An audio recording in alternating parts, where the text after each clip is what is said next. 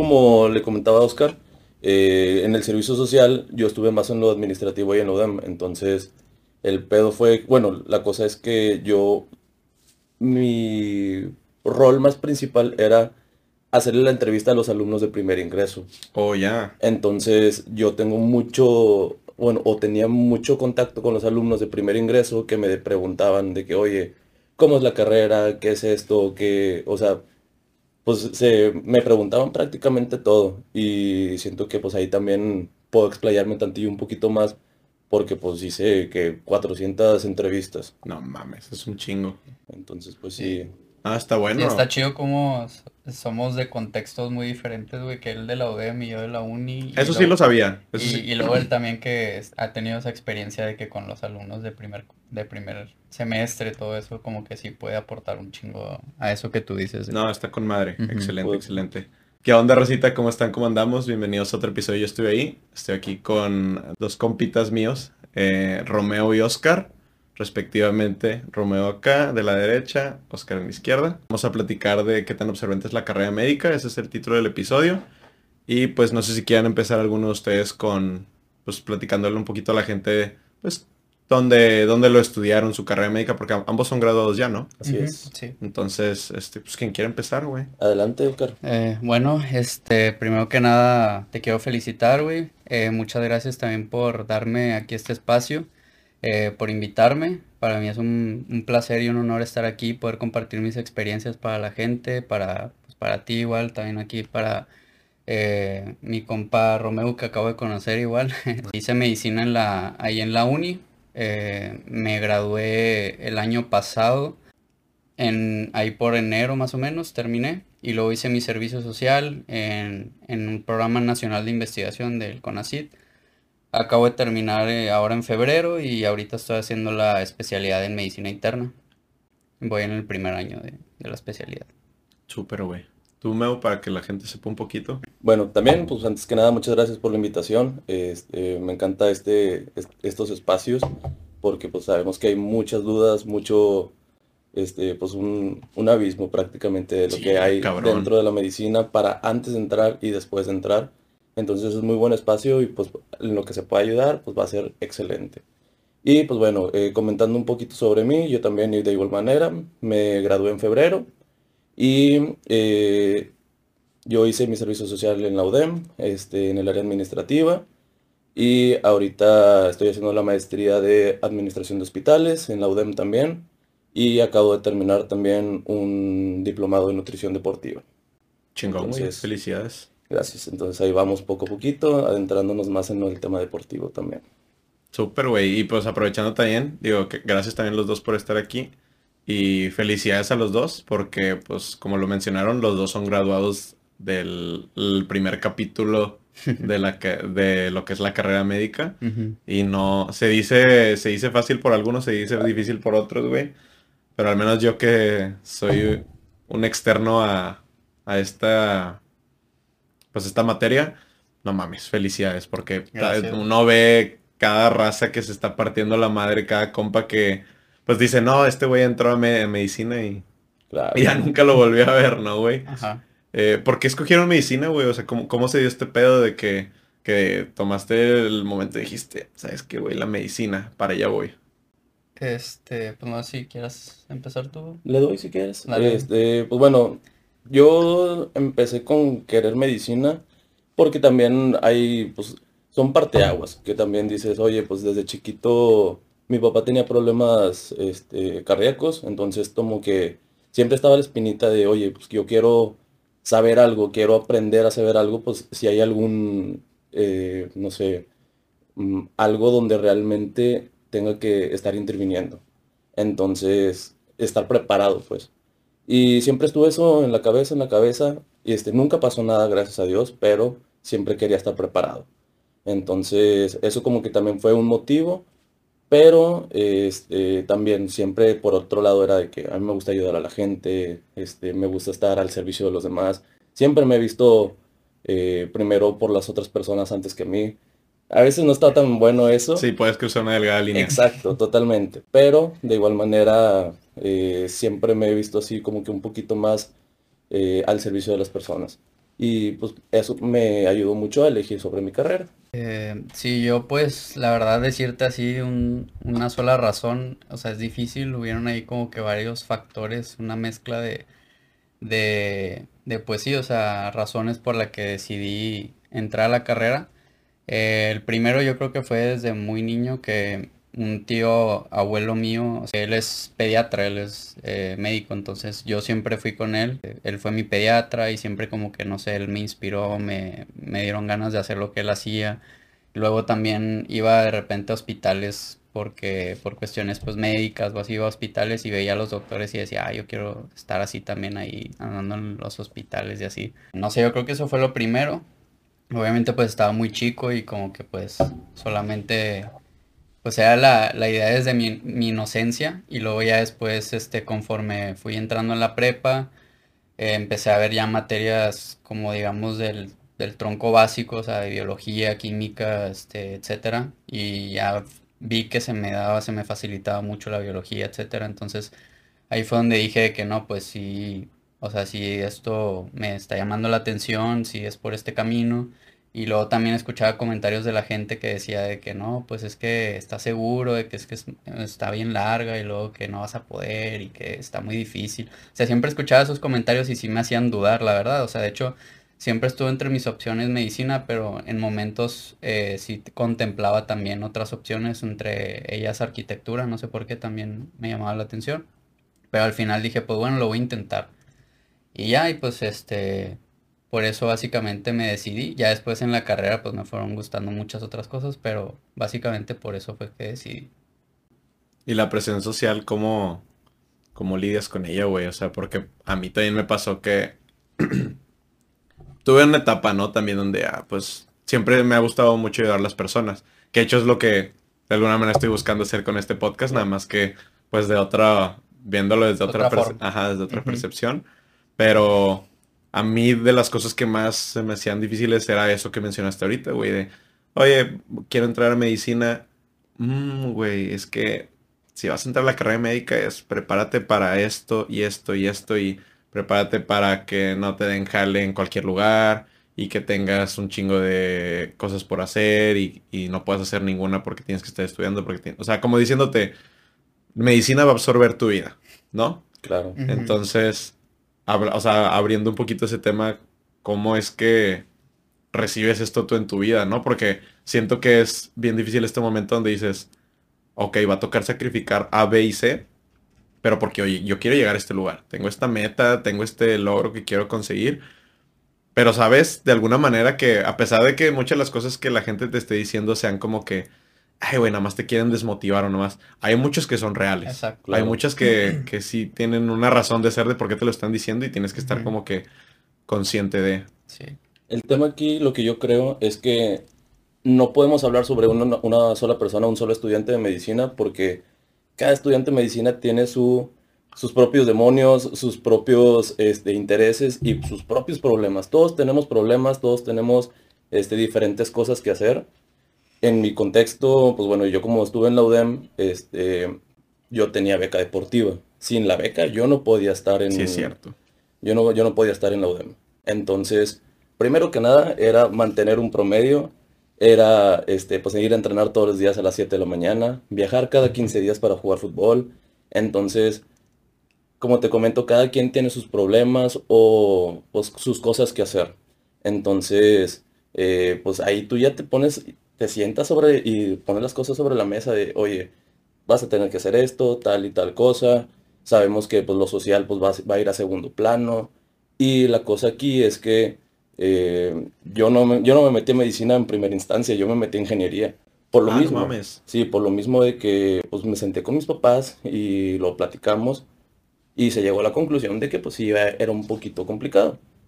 Entonces, ya, pues ni modo, me metí en ingeniería en diseño automotriz, nada que ver, absolutamente nada. Qué cabrón, güey. Estudian lo que realmente quieren. sí, sí, y eh, aquí la cosa es que, pues no, la primera de cálculo ya me di cuenta que realmente no era lo mío. Este, y de igual manera, yo te decía, oye, pues lees mucho, pues tampoco leía mucho, entonces era, híjole, pues cómo, de dónde, pues, qué hago. Entonces, pues ya, terminó el semestre de, de ingeniería, súper bien, todo, y le dije a mis papás, oigan, ¿saben qué?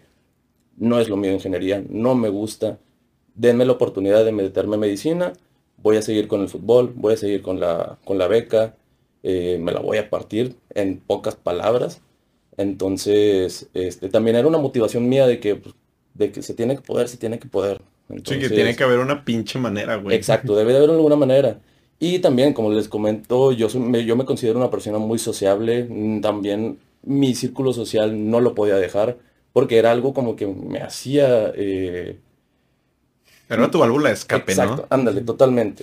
Porque hasta eh, dices el fútbol, pues el fútbol pues no era una válvula de escape. ¿Por qué? Porque pues estaba con la beca, entonces... Era como una condición. Era un estrés constante porque tenías que jugar bien, si no te... el rendimiento deportivo, te bajan la beca, muchas cosas. Entonces, la única válvula de escape era la familia y el, los, amigos. Entonces, tampoco podía dejar eso. Pero pues como comento, todo es un balance, siempre se tuvo que ir un poco a poquito. Pero sí, o sea, regresando al tema es, eh, cada quien tiene sus cosas que hacer, sus, sus problemas, todo. Y el, el, problema es, o el tema es aquí, poner las cosas sobre la mesa y decir qué voy a poder hacer, qué no voy a poder hacer. Y básicamente pues ahí vas a tener tu respuesta. Sí, yo, este, al menos platicando desde mi experiencia, yo creo que, o sea, lo que yo pensé fue que sí, todo el tiempo escuché esos comentarios de que no, que es una carrera muy pesada y que está seguro y no sé qué. Y siéndote bien honesto, yo nunca fui buen estudiante en, en la prepa ni en la secundaria, o sea, mm, siempre vivía reprobando materias, etcétera. Entonces como que no sé, también la gente nunca me vio así en esa, en esa carrera o, nunca me vio como médico, pero yo mismo me dije, pues tengo que experimentarlo por mí mismo, o sea, nunca voy a saber si no entro y lo vivo yo en carne propia, o sea, y de hecho la primera vez reprobé el examen, o sea, entré, o sea, intenté entrar a la carrera la primera vez y reprobé. Y después pues les platicé a mis papás y todo y me dijeron de que, de que no, mijito, que pues ahí está odontología, si quieres intentar ahí, pues, eh, o, no sé, porque era pues parecido, ¿no? O sea, del área de la salud y así. Sí, claro. Y dije, no, o sea, pues voy a intentar otra vez, o sea, medicina, porque pues a mí me gusta, o sea, quiero, quiero ver una segunda oportunidad y pues a ver, a ver si, y también para ser honesto, o sea, la primera vez no me preparé muy bien, o sea, si si tiré mucha hueva de que me metí a unos cursos para presentar el examen y, y varias veces pues no hacía las tareas que encargaba, no, no me ponía a estudiar bien, o sea, no, no, le, no le dediqué el tiempo que debía. Y ya para eso me sirvió como experiencia para la segunda vez eh, no repetir los mismos errores que hice, que cometí en la primera. Y ya fue cuando ya entré. Y ya pues dije, no, pues lo voy a vivir, o sea, desde mi perspectiva, o sea, ya no, no me voy a dejar guiar por lo que me diga tal persona o o la otra persona, o sea, yo mismo voy a darme cuenta de, cómo está y si no lo la hago, si no me gusta, lo que sea, pues me cambio y listo, o sea, no pasa nada. Y, pero no te quedas quedar con las ganas de, o más bien con este enigma. Ajá. ¿No? de, oye, si la gente dice todo esto, pero ¿qué hay aquí adentro realmente? ¿Con qué te, vas a topar realmente? Exacto, porque hay muchas cosas que sí son mitos y hay otras que, que pues sí es real, como tú dices pero a la, a la mera hora, o sea, tú no lo sabes hasta que ya estás ahí, entonces yo creo que también me entró esa curiosidad de decir de que pues quiero experimentarlo porque dicen tanto eso de que, ah, que no, que está bien difícil, que tienes que leer mucho y que toda tu vida vas a estar estudiando, no sé qué. Ya después, ya que ya llevas eh, años en esto y que ya, ya eres graduado y todo, te das cuenta de que varias cosas son ciertas. Claro, güey. Pero pues muchas otras no, o sea, como, como dice Romeo, o sea, yo igual mi válvula de escape, o sea, yo también soy muy, una persona muy social y tengo la idea de que todo se puede, o sea, siempre hay tiempo para todo, solamente es cuestión de saberte organizar y de tener disciplina y saber administrar y priorizar tus actividades y siempre pues va a haber un espacio ahí para que tú también puedas este dedicarle tiempo a tus amigos, a tu familia, etcétera. Totalmente.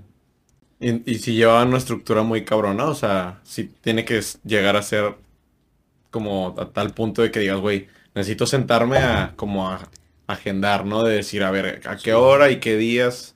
Es una rutina, pero muy cañona. Marcada. Sí, exacto. Más, eh, pues bueno, en mi caso, como yo les comentaba, que como tenía lo del, fútbol, pues era, oye, levántate a las seis y media de la mañana, seis y cuarto, entrena y luego, pues, vete a la UDEM, vete a, a estudiar y en la noche, pues, estudiale.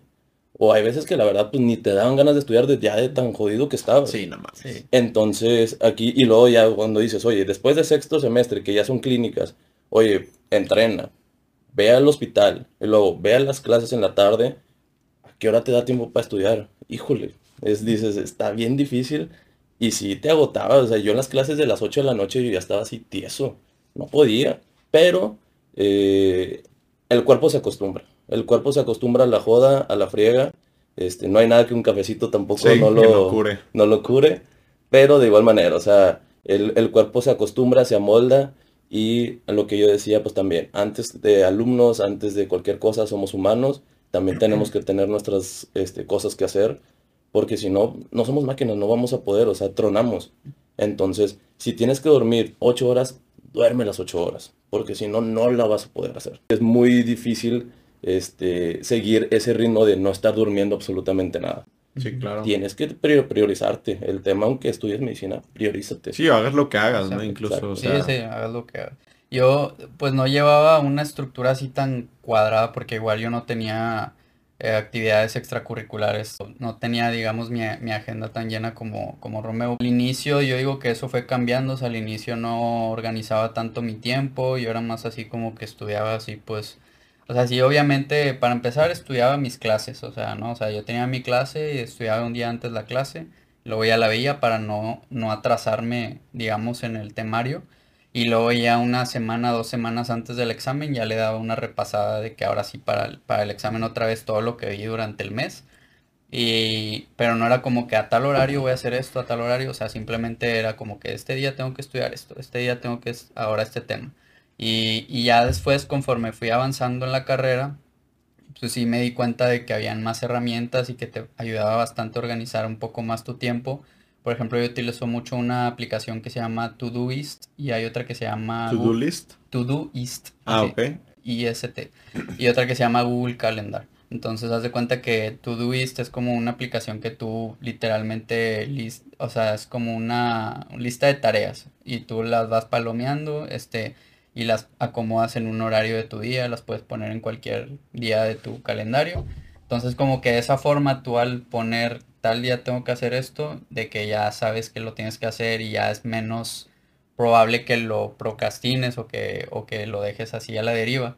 Igual otra cosa que me ayuda mucho, que, o que yo recomiendo mucho también, es que a la hora de, de presentar un parcial, o sea, no solamente ir tú de que, ah, sí, pues hoy voy a estudiar tantos temas y luego mañana hay que ah, otra vez los que me faltan y así, sino, o sea, simplemente de, de dos semanas antes o dependiendo de la carga de temas para el parcial, lo que hacía o lo que recomiendo es de que, ah, bueno, tengo tantos días y son tantos temas. Ten- tengo que distribuirlos en estos días para saber cuántos temas tengo que leer por día, para poder acabar a, a tal A día tiempo. y a tiempo. Y muchas veces la verdad sí era difícil cumplirlo, o sea, no, no siempre lo cumplía, para serte sincero, o sea, muchas veces sí me faltaban temas o habían veces que no, unos me quedaban ahí medio flojos, o sea, no los traía muy bien dominados, pero igual, o sea, te me ayudaba a tener una estructura y habían veces en las que sí me servía también y se acababa bien todo el temario y todo. Entonces yo creo que por ese lado, pues así era más o menos como organizaba. ¿Cómo te organizabas? Ah. Se tardaron mucho en encontrar su método de estudio, porque a- como lo han mencionado los dos a lo largo del, del episodio, pues encontrarlo es importante, ¿no? O sea, es importante porque mientras no lo encuentres, como, como dijiste tú, Romo, vas divagando, ¿no? Vas como que, y no sé ni para dónde do, o sea, para dónde le tengo que dar y cómo le hago, o sea, como Sí. cuánto se tardaron, cómo lo fueron desarrollando. Híjole. Yo quiero decir que primer semestre, pero no fue en primer semestre. este, pero yo creo que fue como en- a partir de segundo o tercer semestre. Y ya lo confirmé hasta quinto semestre, hasta la mitad, casi, casi. Pero pues sí, o sea, Pero ¿cómo lo confirmas, güey? lo confirmas pues sabiendo que te está yendo mejor. Ajá, que te va bien. Ya, o sea, que te va cual. mejor. El tema aquí es, o- X, no reprobabas, pero cuando realmente estás viendo que te está yendo mejor, que dices, oye, antes sacaba 80 y ahora estoy sacando 91, 92, 95, y dices, ah, ahora sí ya encontré mi mejor eh, método de estudio. Porque puede que haya varios métodos de estudio que te jalen, pero hay uno que te va a jalar muchísimo más. Y yo lo que sugiero es, primero, pues aprende de todos, que sepas de todos los métodos de estudio que hay, Porque si no sabes de los métodos de estudio diferentes que hay, pues cómo vas a saber si te jalan o no. Entonces ponte a prueba y si eres alumno de este, todavía de prepa, pues ponlos en, en, a prueba durante en prepa para que ya estando en carrera, pues llegues ya mínimo con una idea más exacta de cuál es tu método de estudio. Y así ya, no pierdes tanto tiempo en primer semestre de que, ah, chale, reprobé eh, anatomía. ¿Por qué? Porque pues no supe cómo estudiar. Ya como que tener una base antes de medicina estaría excelente. Eso como en Estados Unidos, que hay uno que se llama Primer. O sea, primero es Primed, que son creo que como tres años o algo así, no sé ah, cuánto tiempo. Tres años de pura medicina. O sea, como... Primed, de premedicina. Ah, ya, Y luego son siete. O sea, es demasiado tiempo en Estados Unidos, pero ahí te enseñan primero pues, cómo estudiar y todo. O sea, este Como blindarte, ¿no? Exacto. Entonces tú llegas a, la carrera y es, madre, ya estoy en carrera y te entregan 10 libros así de de tres metros cada libro y dices, híjole, carnal, ¿de dónde empiezo, güey? Llegaste y soltaste los fregadazos luego, luego. ¿De dónde empiezo? Dices, chale. Y es, oye, pues ni mínimo, voy a subrayar lo más importante. Creo que es lo más importante ah, para mí. Creo, aparte, ¿no? Y luego pues llega y resulta que lo que lo que subrayaste era lo menos importante y lo que, lo que no subrayaste era lo más importante. Y dices, híjole, carnal. Sí, sí, yo creo que bueno, yo en lo personal, por ejemplo, bueno, mi método de estudio creo que lo encontré más o menos en tercer semestre, ya así como que bien. Yo creo que entre segundo y tercer semestre, en segundo semestre también, eh, en segundo semestre llevé anatomía. Entonces, haz de cuenta que lo que hacía mucho era que yo veía las imágenes en el libro y también pues tienes el texto, que el texto te describe dónde está cada estructura anatómica, así diciéndote que con, haz de cuenta como con coordenadas, de que aquí está, qué tal vaso, bla, bla, bla. O sea, con lenguaje anatómico obviamente técnico. Pero, o sea, lo que yo hacía era que lo veía en la imagen y veía de que, ah, me está diciendo aquí, de que, ah, ok, aquí en la imagen está así. Y me di cuenta que también era mucho de aprendizaje como muy visual, visual. como que me gustaba mucho no tanto imágenes, pero también imágenes, esquemas, diagramas, cuadros comparativos, todo ese tipo de, cosas. Como que correlacionar la cosa. Ajá, correlacionarlo también de que con otras cosas, este, o con algo que ya sabía. Eso fue lo que me fue ayudando. Y en tercer semestre llevé una materia que se llama fisiología, que de hecho después ya fui, fui instructor de esa materia, este, o sea, yo ya después de que daba clase, pero en, en laboratorio, o sea, en la parte como el laboratorio de la, de la materia. Y, o sea, me gustó tanto que por eso me metí de instructor y porque ahí fue donde de verdad encontré mi método de estudio porque esa materia es de mucha, mucho razonamiento y mucha lógica. Y yo dije que a la madre, o sea, nunca había entendido un tema así como, como ahorita, o sea, que yo, o sea, lo entiendo, no, no, no me lo memoricé, o sea. Sí, hay una comprensión de por medio. Y yo creo que esa, esa era como mi, mi premisa, o sea, como que entenderlo, o sea, no, no memorizarme. obviamente que hay cosas que, que, es inevitable que te tienes que memorizar en la, en la medicina, o sea, pero hay otras que, que sí, o sea, la base de todo es que lo entiendas, porque también de ahí viene la enfermedad y, y y parte de que tú también entiendas mucho sobre la, alguna enfermedad es que tú entiendas la base de eso, o sea, como la, base de, la, de, pues, de las ciencias básicas que tuviste y entenderlo, o sea, no, nada más memorizártelo.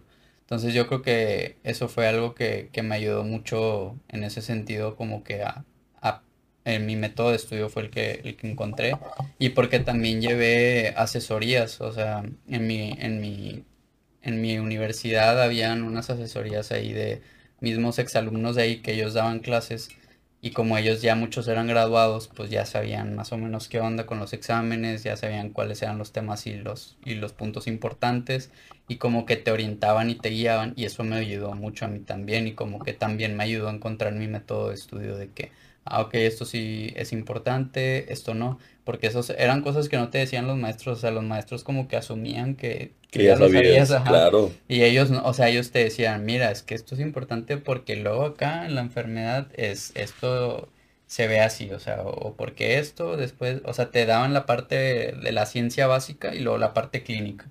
Y ahí era donde tú sabías por qué era relevante y, y por qué enfocarte en eso a la hora de estudiarlo.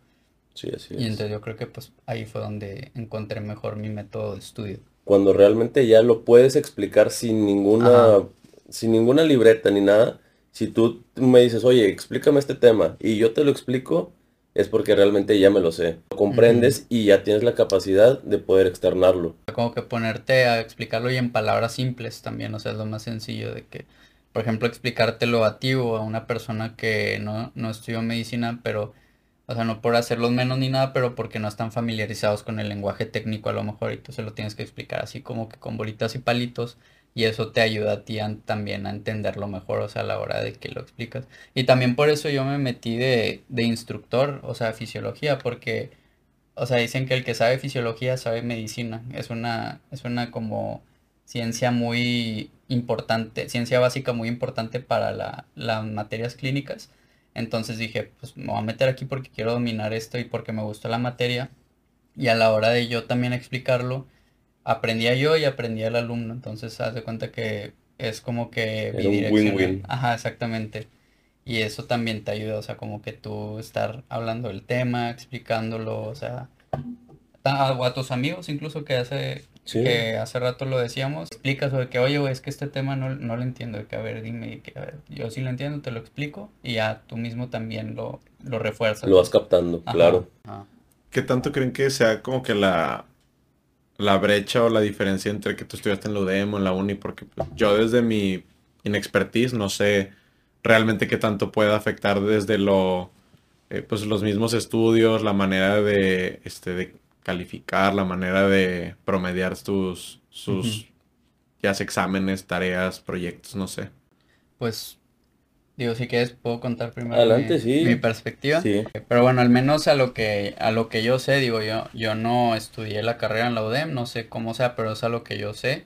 Por ejemplo, en la uni, eh, al menos en, en, la uni son, es, son muchos alumnos, es, es mucho el volumen de estudiantes, entonces el programa está diseñado para ir depurando estudiantes, o sea, haz de cuenta que el programa está hecho para que la gente vaya o, o dándose de baja o reprobando y a la larga pues conforme van reprobando se van atrasando, etcétera, hasta que ya pues quedan fuera. Qué fuerte ¿Por por, eso. Por lo mismo. No, como decir, ¿sabes qué? Son un chingo, güey. Vamos a, vamos a irle dando cuello a, a los que la neta no están tan apasionados por la idea de ser doctores. Y los que se vayan quedando es porque, o porque le echaron un chingo de huevos, o porque son natos, pero, como dijiste, purificar. No, de hecho, o sea, para que te des una idea, güey, en mi generación entramos, me acuerdo en primer ingreso éramos como 1200 aproximadamente. No mames, es demasiada gente. Y, y luego terminamos grabándonos 280, güey, de esos, de esos 1200. O sea, es, es, muy poca la cantidad y muchos de esos también fueron eh, estudiantes de generaciones arriba que se fueron atrasando y se fueron incorporando a mi generación, o sea. O sea, podría decirse que hasta el 150, no sé. Un poquito más, ponle que unos dos, 200, 250 más o menos, así, de, de los de primero. Pero, o sea, lo que voy es que, para darte una idea, güey, o sea, para, por ejemplo, no sé, en cierta materia, o sea, tú tenías que aprobar los parciales y luego para presentar el final tenías que promediar 70 entre los parciales para tener derecho al final y luego aparte eh, para que te dieran los puntos de la, de la parte teórica tenías que promediar 70 en la parte práctica entonces como que te ponían así esas barreras y luego aparte presentabas el examen y bien difícil el examen, güey. O sea, tú podías pasártela estudiando las dos semanas. O sea, te lo juro que yo veía raza así de que bien matada, güey, que ponía post-its y subrayaba y hacían apuntes y todo. Y, y en el examen de que no, o sea, que 50, 60, así, güey. De que, y de que cómo, o sea, si, si, me la, si te la pasaste estudiando, o sea, todo el tiempo te va haciendo notas y así, o sea y es por lo mismo que te digo, o sea, el examen está diseñado para eso, o sea, no, no, no evalúa, eh, o sea, tu conocimiento como tal, sino es más para, para hacerte que repruebes. O sea, es al menos así es el sistema, el sistema en la uni, o sea, digo, en la UDEM desconozco, pero en la uni así es, entonces, por eso también mucha gente se va saliendo, igual tiene ciertas oportunidades de cursar semestres, o sea, solamente te dan, no recuerdo si eran seis, seis u, o sea, en total creo que eran 18 semestres. Entonces, haz de cuenta, la carrera dura 12, pero aparte, o sea, tú reprobabas una materia de las importantes o de las más, digamos, pesadas eh, o del tronco de la carrera como anatomía, embriología, todas esas, y repetías todo el semestre, o sea, independientemente que todas las demás materias las hayas aprobado, reprobabas anatomía o embriología, todo el semestre lo tenías que repetir llevando esa. Entonces, haz de cuenta que ahí te acababas una oportunidad. Entonces, eran 18 semestres. Llegaba un punto en el que si ya repetías mucho y te faltaban, no sé, 6 semestres para graduarte, pero te quedan 4 semestres de oportunidad, pues ya te, te daban de baja. Entonces, por eso te digo, ese sistema está hecho para eso, para que la gente vaya, este, pues sí, o sea, para que se vaya dando de baja y vaya desistiendo, por así decirlo. Claro. Y en la UDEM, pues, Bueno, en la, en la UDEM, mira, hay muchos tabús, hay muchas... Cosas eh, que son realidades, cosas que son exacto. mitos, otra vez. Totalmente. De igual manera, eh, sí siento que en la uni ponen un poco más difícil los exámenes por el mismo hecho de que quieren depurar a los, a los alumnos. Este, quieren como que hacer cortes, hacer filtros, pues. Sí. También, o sea, en todas las universidades hay filtros, hay ciertas materias donde realmente es un poco más difícil y pues que se tienen que hacer filtros. Pero este, y lo que yo vi en la UDEM es que ponen mucho su parte labor social y labor humano, que ponen mucha prioridad en el, en el sentido de la eh, salud mental, perdón. Ah, ok, por- para el estudiante, dices Exacto, tú. para el estudiante. Se preocupan mucho por el estudiante. Entonces, hay como tres ubicaciones diferentes en la UDEM donde tú puedes referir y si tienes algo psicológico, algo psiquiátrico, lo que sea, lo que tú sientas, vas y te apoyan. Siento que cosas que en la uni, pues creo Exacto, que sí, sí, no hay tanto que hay. Sí, es un y lo sentí, lo sentí ese cambio porque yo ahorita la, o sea, la especialidad la estoy cursando en la UDEM, entonces luego, luego, desde el primer día que, que me dieron la bienvenida y todo, vi esa parte y vi todo el cambio así radical de que, Se de que, oigan, por ti. ajá, que te dicen, oigan, cualquier cosa, que ahí está el centro de apoyo, de que psicológico y todo, y, y eso es una gran ventaja también porque es algo, digo, sí se le, ya últimamente se le está dando un poco más de importancia también en la uni, pero no de la misma forma que lo hace la UDEM, o sea, sí, sí, se- sí se ve mucho la diferencia Y me, y me proyecto mucho en lo que tú me estás contando de que, digo, tal vez no en un sentido de carrera médica, pero se siente, me imagino, muy chido porque a mí me pasó, no sé, con alguna empresa en la que dices, te acostumbras tanto a una putiza o a, Ujú. o a cierto, Claro. a, cier- a cierto tipo de modalidades que pues ya lo vuelves como tu día a día, ¿no? Y de repente llegas a un lugar donde llegan y te acobijan y te dicen, oye, es por acá o es por acá y como que es un sentido de pertenencia, Ajá. un sentido de que alguien te está echando la mano, Exacto. ¿no? El tema es tampoco que te acobijan 100%. Si tú quieres, vas. Si realmente no, tú vas a tener tus problemas y no vas a, a solucionarlos. El tema también es poner de tu parte. Pero de igual manera, hablando acerca de la dificultad de la carrera y de todo, eh, pues yo creo que en todo, en todas las carreras en México, este, son difíciles, ninguna es más fácil, ninguna es más difícil. El que pues es bueno es bueno, el que no, pues no. Sí, sí. Este, y prácticamente es eh, poner de tu parte, estudiarle, no hay de otra.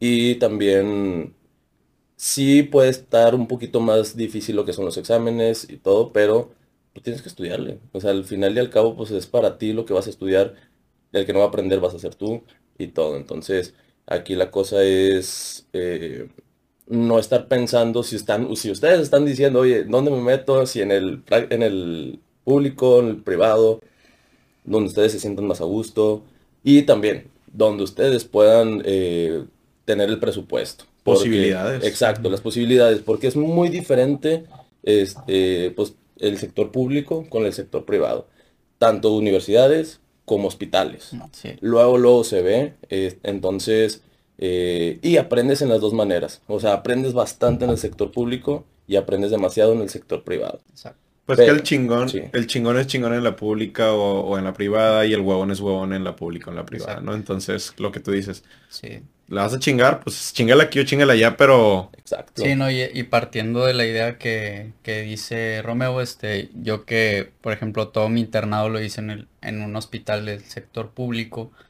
y sí, pues prácticamente fue mi internado. Digo, mi servicio social lo hice ahí, pero me dediqué más al área de investigación, no tanto a la parte clínica.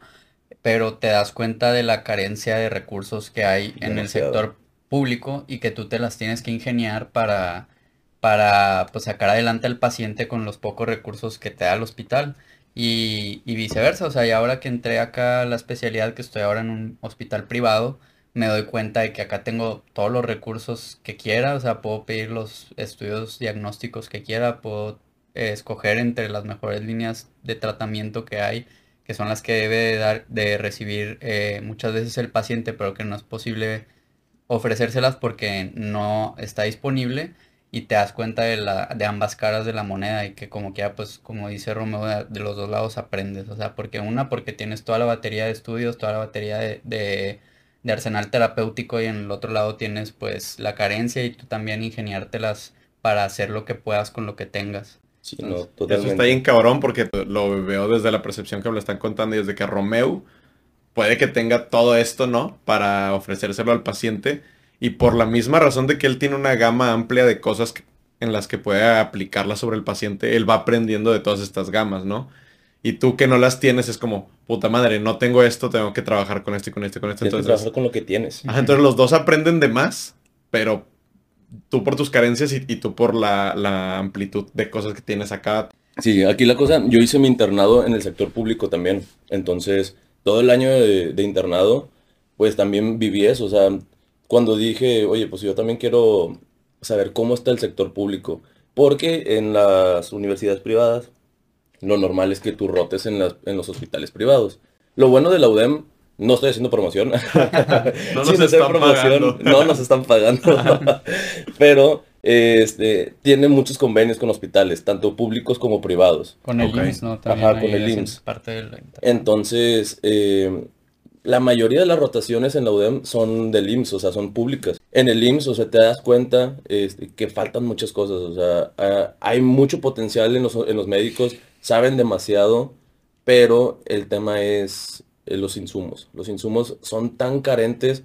Yo cuando estaba rotando en hematología en la 25, eh, pues era cuando era hematopedia, o sea, era eh, pacientes que eran con leucemia, este, niños de 5 años, de 10 años, que no tenían quimioterapias. ¿Por qué? Porque no habían insumos. Y también, o sea, el tema era de que no es que los, los papás y los, eh, les decían, oye, pues puedo ir a comprar yo la quimioterapia y se la ponen aquí. No, es que por temas de políticas no puedes comprar cosas eh, externas y tú ponérselas aquí. Y dices, no manches, nada más estoy viendo cómo se está muriendo mi hijo. Y es de lo más feo que yo he visto en esos momentos que se te parte el alma y, dices, no puedes hacer nada. Y por una carencia. Exacto, por carencia. Sí, o sea, la verdad ahí te das cuenta del reflejo. A, a final de cuentas eso es un reflejo del gobierno y también de la mala de la mala gestión. Este, gestión de recursos a final de cuentas porque para que te des una idea en México hay poco menos de 3000 ventiladores para una población de 26.7 millones de mexicanos que habemos. Entonces imagínate, o sea, menos de 3.000 ventiladores en todo el país. Es una locura. Faltan camas de, terapia intensiva, igual, este, faltan muchos eh, tratamientos. Obviamente que no se da abasto el sistema de, salud. Y también por eso los, los hospitales públicos están al, al borde, o sea, al, borde de, de, colapsar porque muchas veces es, es más la demanda de pacientes que de personal también. Y pues la atención se termina por disipar entre tanto paciente que hay, eh, por lo mismo de que hay pocos, tanto hospitales como personal como insumos. El gobierno ahorita invierte menos de la mitad de lo que recomienda la OMS que se debe de invertir en, ah, no mames. en, pues en salud. Entonces, para que te des una idea, este, pues, de la, del sistema de salud ahorita que, que tenemos aquí en nuestro país. ¿Ha habido alguna situación que los marcas, o sea, digo, ya hablamos como que la cara fea de la moneda, ¿no? Pero no sé si haya habido alguna situación que ustedes como médicos los haya como marcado. O sea, como que digas, para poner tu ejemplo, la vez que un niño se está muriendo y no sé, y le salvamos la vida entre todos. O algo así que una situación, un doctor que te haya dado algún consejo para algo que te haya marcado a ti como médico hoy por hoy. Pues sí, o sea, yo siento que más que me haya marcado como médico, sientes una gran satisfacción cuando un paciente que estaba grave, pues sí sale adelante y más cuando te lo agradece. Como que sientes, como que sientes bonito. Obviamente, pues yo era interno, ¿verdad? No, no fui el que le hizo todo el tratamiento y todo, pero pues era el, los internos son los que están más con los pacientes, son los que les hacen las curaciones, los que le hacen los estudios, todo. Entonces, pues hablas mucho con el paciente. A mí me gustaba mucho hablar con los pacientes porque como que genera cierta confianza que cuando ya le haces alguna curación, hasta no les da obviamente gusto que te ve, que, vengas a, que le hagas una curación, pero eh, se sienten un poquito más seguros. De que, ah, bueno, ya viene el médico a que me vaya a hacer la curación. Vas formando un vínculo, ¿no? Exacto. Entonces está padre eso porque tú te sientes bien contigo mismo y sientes que estás haciendo las cosas bien y aparte es una satisfacción, o sea, irrepetible. La verdad como que cuando ya te dan las gracias, cuando ves al paciente ya dado de alta, híjole, es de los mejores sentimientos. ¿Cuál es de que nada de lo del ganar dinero y todo esto? Eso claro que también, Sí, segundo plano, sí, ¿verdad? claro. Pero la satisfacción realmente cuando alguien te dice que muchas gracias, híjole, yo no lo cambio por Pues nada. que justamente lo mencionaste cuando íbamos empezando y digo tú también, que oye, güey, me gusta ayudar a la gente. Por eso es que tomé la decisión de aventarme la chinga de tantos años de carrera. Claro que cuando llegue el momento cumbre donde le salvaste la vida a alguien o hiciste que alguien mejorara o lo que sea, pues se va llenando ese tanquecito de no mames, güey. O sea, literalmente luché tanto por esto Así que es. ahorita que estoy llegando a este momento se siente Como que vale la pena. como que vale la pena. Sí, yo creo que fueron dos, específicamente dos momentos, o sea, uno un momento y el otro así como que un conjunto así de momentos que es parecido a lo que platica Romeo. Pero uno de ellos fue un maestro mío que a mí me tocó eh, llevar en séptimo semestre. Para darte un poco de contexto, o sea, nosotros llevamos algo que se llama discusión, que es que haz de cuenta que estás con un doctor eh, que es parte, o sea, de tu calificación de la materia y vas con un doctor, pero es un grupo más cerrado de alumnos, o sea, éramos como unos ocho alumnos, nueve alumnos. Entonces, en ese grupo de discusión, básicamente se trata de, de discutir casos clínicos, exponer tú de qué historias clínicas que has hecho, de que el, el doctor te empieza a preguntar de qué, qué le harías tú, qué, qué estudios le pedirías, qué tratamiento le darías, en qué estás pensando, así como que te ayuda a, a desarrollar más esa parte del pensamiento pues lógico, el pensamiento, el- tu razonamiento crítico como médico. Entonces, en ese semestre, cuando llevé esa discusión con ese doctor, eh, ese doctor me marcó mucho porque él, además de enseñarme medicina, me enseñaba de la, de la vida también, o sea, eh, porque la carrera de, medi- o más bien la medicina es una carrera que es eh, una 50% ciencia y 50% humanidad, o sea, es una parte que muchas veces hay mucha gente que no la toma en cuenta o la o, La o hace al lado, final, ¿no? ajá, la hace un lado, pero pues a final de cuentas, o sea, eso también forma parte de la carrera. De hecho, hay una frase que dice que, que la carrera, o sea, que la, la carrera de medicina te enseña a diagnosticar y a tratar pacientes, pero la vida profesional te enseña a comunicar y acompañar enfermos. Y entonces te dicen que la, que la carrera, la universidad solamente garantiza media cocción, o sea, no, no garantiza que seas el médico completo, que es que, sea, que, que sepas la parte científica como la parte humana. Nosotros nos enseñaba mucho también esa parte humana. Entonces, haz de cuenta que eh, algo que nos hacía reflexionar mucho era que, no sé, nos ponían eh, un caso clínico, etcétera, y nos empezaba a preguntar de que, a ver, ¿qué- ¿tú qué tratamiento le darías? Y lo, no, que yo le daría pues, tal tratamiento, no sé. Y lo que, ah, ¿estás seguro? Y de que, no, sí. Y obviamente el paciente tenía, el caso clínico estaba hecho adrede para que ese tratamiento que tú le estás contestando tenía alguna contraindicación o algo para él. Entonces te preguntaba, ¿estás seguro? Y no sé qué. Y, que- y, pues tú decías, no, pues sí. Él- y te decía, ¿y si fuera tu papá? Y te quedabas así de que, ah, cabrón, de que, o sea, Ay, güey. Y- Claro. y eso te hace re- reflexionar un chingo. Y eso también a mí me ayudó al menos a ver a los pacientes más así en ese lado, no perder la parte humana, a verlos como si fuera mi familiar, como si yo, como si yo dijera que, o sea, tratarlo como si fuera mi hermano, mi Como si tú papá. estás consultando. Ajá, exactamente. O sea, como si, como si fuera de tu familia. O sea, esa es la mejor forma en la que tú puedes brindarle pues toda la, la atención, la calidad de atención al paciente sin perder el lado humano. Porque sí, o sea, muchos médicos, sí es, y también tiene que ver con muchas cosas, también con el estrés, lo que quieras, pero pierden esa parte humana y como nada más ven el paciente como una enfermedad, pero no como un enfermo Claro. que es como lo debes de ver, o sea, no, no es nada más una enfermedad, es un, es una persona que, que tiene sentimientos, que tiene vida, que, etcétera.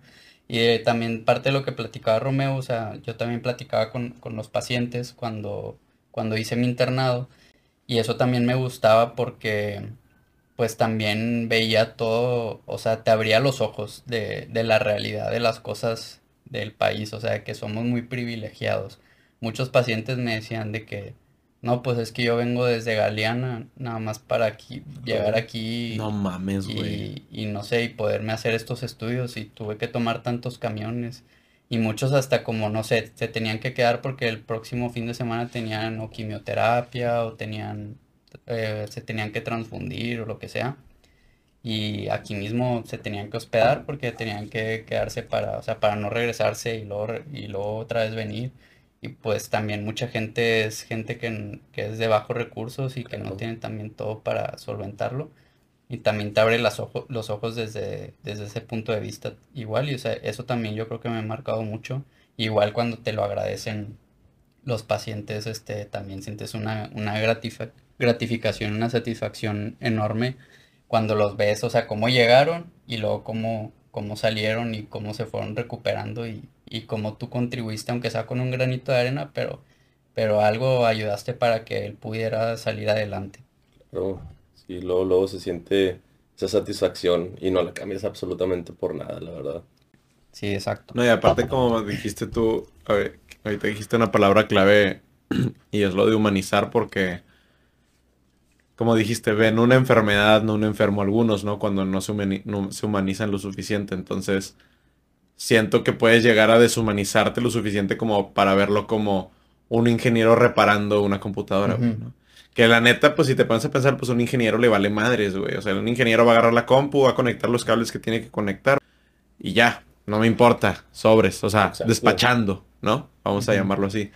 Sí, Entonces tienes que aprender que, güey, o sea, este vato no puedes llegar y decirle, oye, estás bien jodido. ¿Sacas? sí, No, el tema aquí es, antes que pacientes, antes que alumnos, antes que médicos, somos humanos y tenemos que ponernos los zapatos de las otras personas porque si no, tú no sabes lo que está pasando, no sabes lo que está pasando el otro paciente, no sabes lo que eh, hizo para realmente ir al hospital. Como lo que este güey. Exacto, este, no sabes cuántos camiones tomó, no sabes X, Y cosas, o sea, son N cantidad de, de realmente cosas que no sabemos y no vamos a saber porque no nos los van a contar.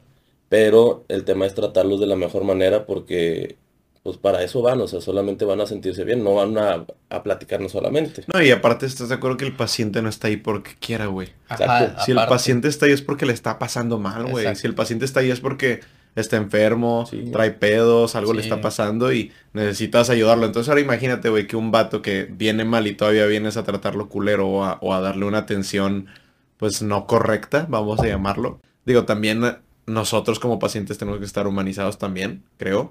Porque Sí. también no sabes Sí, el doctor, claro. el doctor puede estarla pasando de la chingada y ahí lo tienes dándote una consulta porque traes gripe. ¿no? Exacto, sí, el, el tema también, eh, ahora sí te pones del lado del paciente y ves al doctor de que madre, se está de mal humor. ¿Quién sabe qué habrá hecho? O sea, ¿quién sabe cómo estuvo el día del, del médico? Chance lleva 36 horas este, sin dormir. Eso está ¿Qué cabrón, güey. dices, Oli? Pues claro que si tú estás 36 horas sin dormir vas a estar en un humor de la chingada, güey. Pero pues nadie, tampoco voy a estar dando la consulta y decir, oye, te voy a hablar mal porque llevo 36 horas sin dormir. Pues tampoco. Sí. Entonces, de igual manera, yo, y van a decir, pues sí, güey, pero es su jale y tienen que estar con sus, eh, pues bien para los pacientes. Y totalmente de acuerdo. Este, siempre está esa parte humana de que, pues, de igual manera, 60 horas sin dormir tienes que tratar bien al paciente. Sí, pero hay veces que tienes un día muy malo. Te y- puedes superar. Exacto. Y está mal. Aunque vas, o sea, nunca vas a- nunca tienes que tratar mal al paciente. Antes de que empezamos el podcast, yo me puse a investigar un poquito y encontré que era como muy volátil cuál era el año más difícil de la carrera. Entonces sí quisiera como saber, tanto como para ustedes, cuál creen que haya sido como que la, el año más difícil, por qué, qué creen que se vive ahí adentro, qué ven ustedes en sus amigos. Siento que es eh, muy...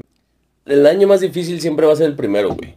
Porque no sabes cómo estudiar, no sabes cómo van a preguntar, no sabes ni leer, güey. O sea, sí, obviamente si sabes leer libros normales de lectura, pero estudiar medicina, o sea, estudiar libros de medicina es otro tipo de lectura. Hay diferentes tipos de, estu- eh, de métodos de estudio. Tú tienes que encontrar el tuyo que más te guste.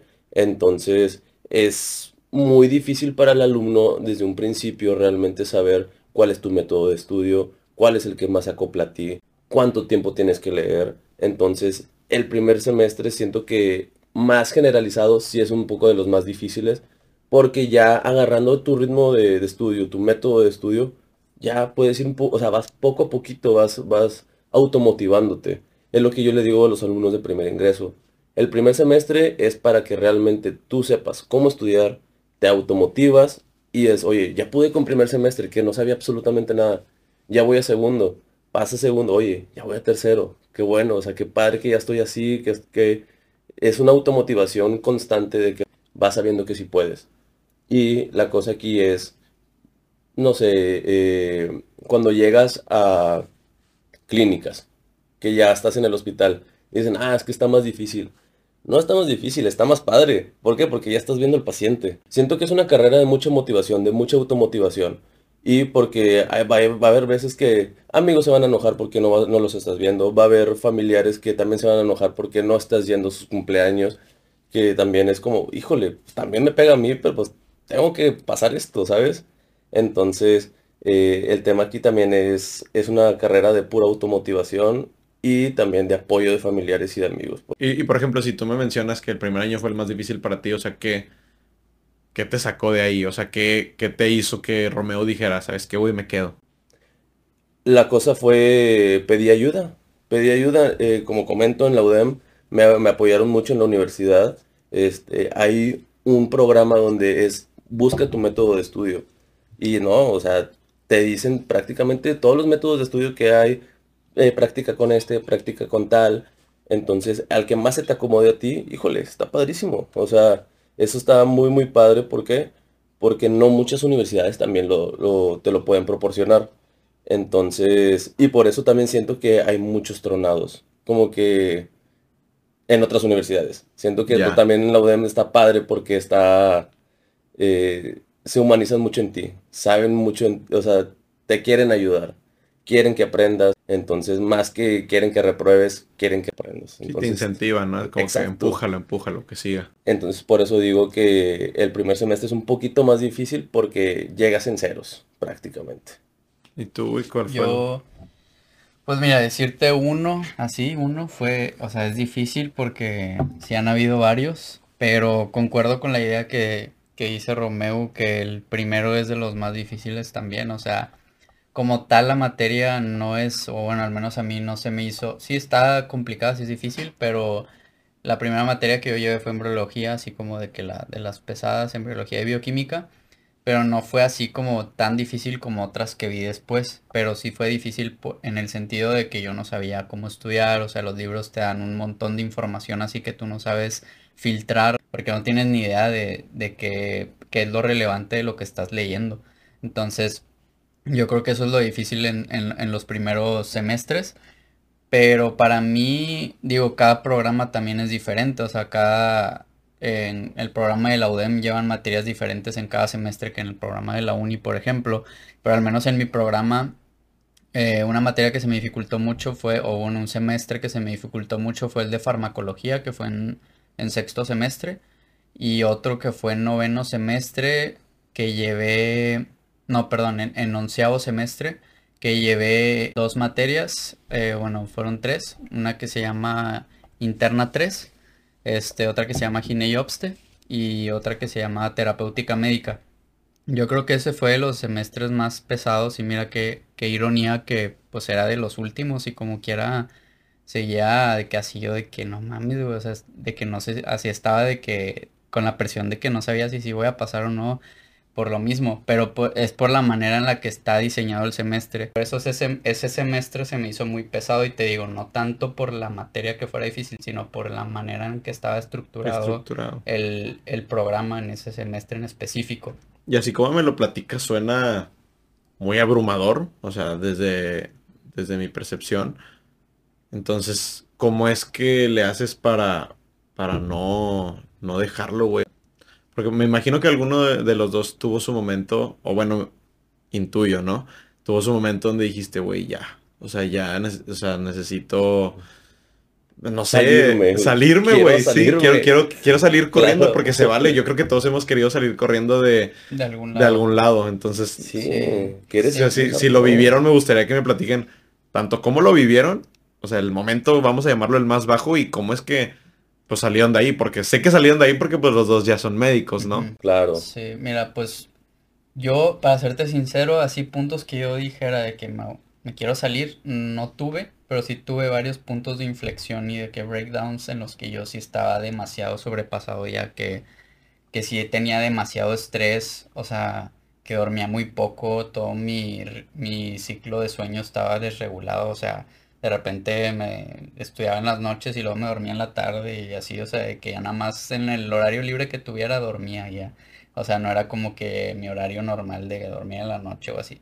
O sea, sí tuve muchos momentos así, pero nunca el punto de decir de que ya no quiero, porque te lo juro que yo nunca me vi en otra carrera que no fuera eso. O sea, yo pensaba que si me salgo, ¿qué voy a hacer? O sea, no, no me veo en otro lado y, y de, o sea, deja tú, no me veo siendo bueno en otra cosa. O sea, también de que, o sea, aunque yo dijera, ah, bueno, me voy a meter, no sé, arquitectura a otro lado, o sea, no, no me vería ahí siendo exitoso. Entonces por eso nunca, nunca llegué a pensar hasta ese punto de que me quiero salir o me quiero dar de baja. Pero lo que siempre me motivó, lo que me mantuvo así como que a flote, digamos, pues es pensar eh, que tener la perspectiva de que, bueno, que estoy pasando pues es algo estresante, es algo difícil, lo que tú quieras, pero lo tengo que hacer, entonces tengo que disfrutar de cierta forma el proceso, entonces tengo que yo como lo, yo lo veía es como que, ah, pues estoy creciendo, estoy aprendiendo, estoy poniéndome un reto nuevo, este, estoy de cierta forma incomodándome.